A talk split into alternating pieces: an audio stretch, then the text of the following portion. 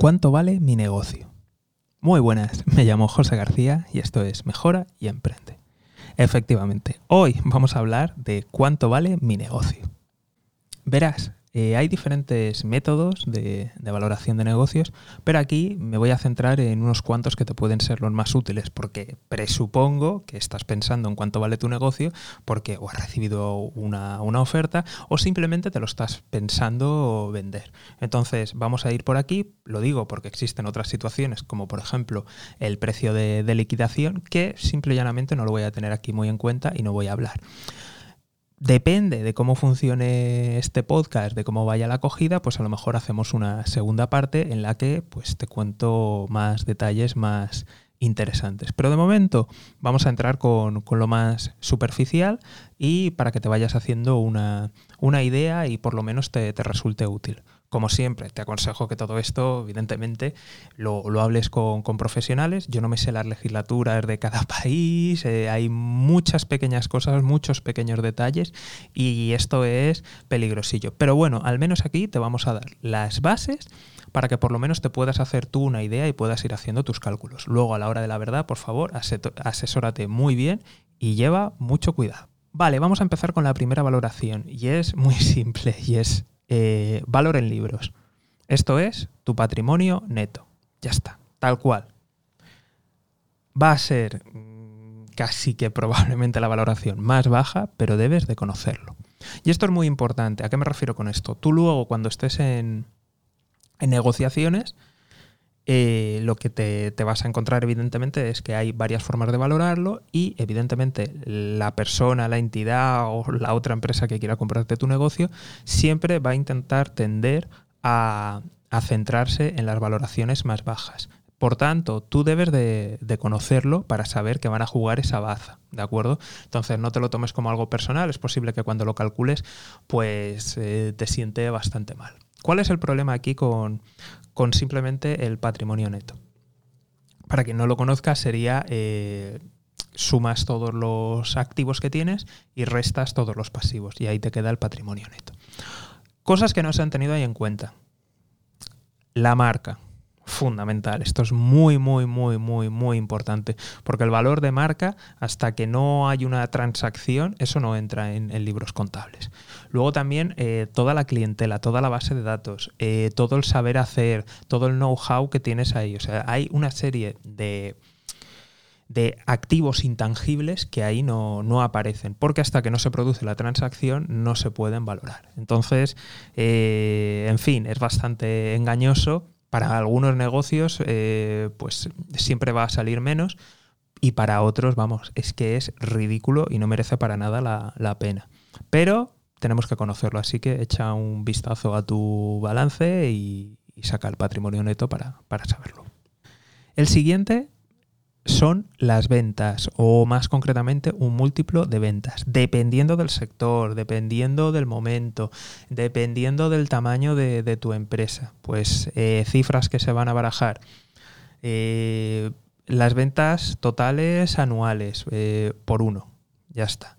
Por uno con dos, uno con cinco, por dos, por cinco, por diez, por ahí anda la cosa, salvo que sea en empresas de mucho crecimiento, ¿vale? Entonces, esto también es interesante que, lo conozcas. ¿Por qué se suele hacer esto así?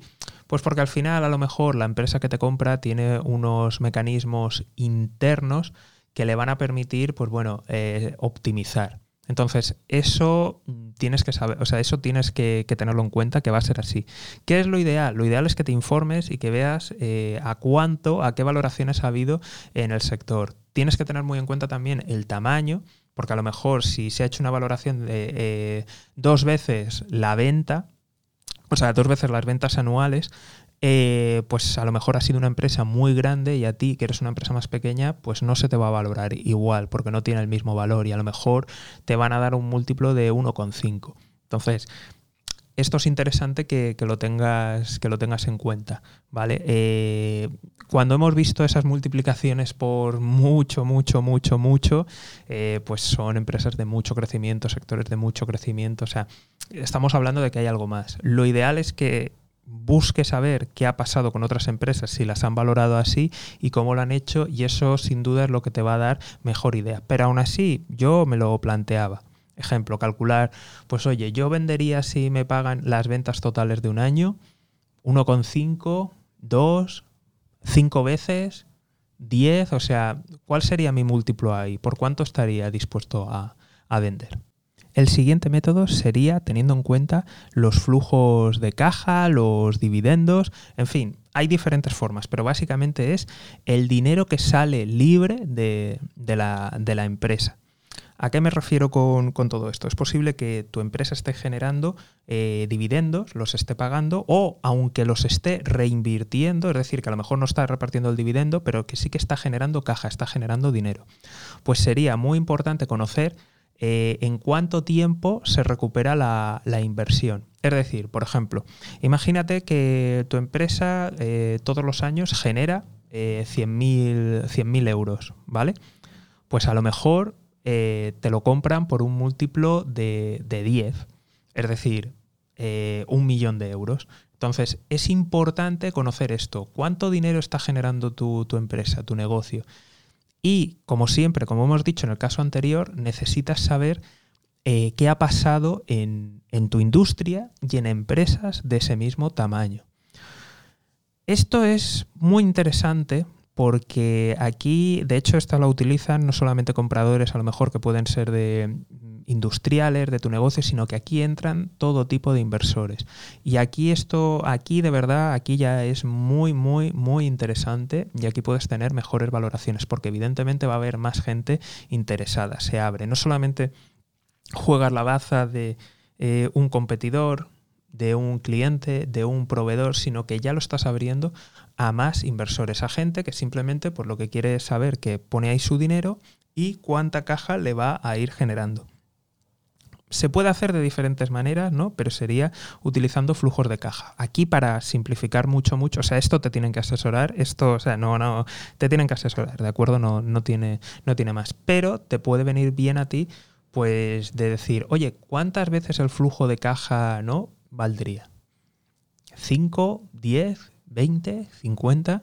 Si te has fijado, dependiendo de, de la industria, dependiendo del tamaño del negocio, eh, dependiendo también del momento, esto es muy importante, de la situación económica que haya. Todo esto puede variar mucho. Es muy importante que conozcas estas tres maneras. Eh, nos ha quedado por hablar de, oye, ¿qué pasa en los negocios que no tienen ingresos? O que, está, que, vamos, o sea, no están vendiendo nada. Hablamos de redes sociales, hablamos de... Vale, es muy simple. Por usuario se asigna una cantidad. Lo mejor es que alguien haya hecho algo. Es decir, ya se haya producido alguna venta. Lo que tienes que hacer es ver esa venta que se ha realizado, el dinero, dividirlo por el número de usuarios activos que tenían en ese momento. Y entonces así sabes cuánto puedes pedir. Normalmente aquí se extrapola. Evidentemente te van a intentar hacer fuerza, te van a intentar hacer fuerza para que, para que bajen. Por ejemplo, tú imagínate que se ha vendido una red social, tenía 10 eh, millones de usuarios activos y tú tienes uno. Evidentemente ese número te lo van a intentar bajar a ti, eh, lo que se paga por cada usuario. Ahí está tu lucha, como lo hagas, pero en líneas generales no te pueden apretar ahí mucho y tenderán a, a pagarte eso directamente. ¿De acuerdo? Pero sí que es muy importante aquí tenerlo, tenerlo en cuenta. De nuevo, vuelvo a repetir, todas estas valoraciones puede cambiar mucho. Puede cambiar mucho, eh, asesoraros bien, tenerlo muy en cuenta. Nos falta ver, muy importante, qué valor tiene para el comprador, porque dependiendo del tipo de comprador va a cambiar. Y nos faltaría ver alguna cosita más. Me lo reservo para un segundo podcast. Si este gusta, funciona bien, o simplemente eh, muchos de, vosotros y de vosotras pues me decís algo en, en redes sociales. Hasta aquí el programa de hoy. Como siempre, si esto ha resonado contigo, compártelo.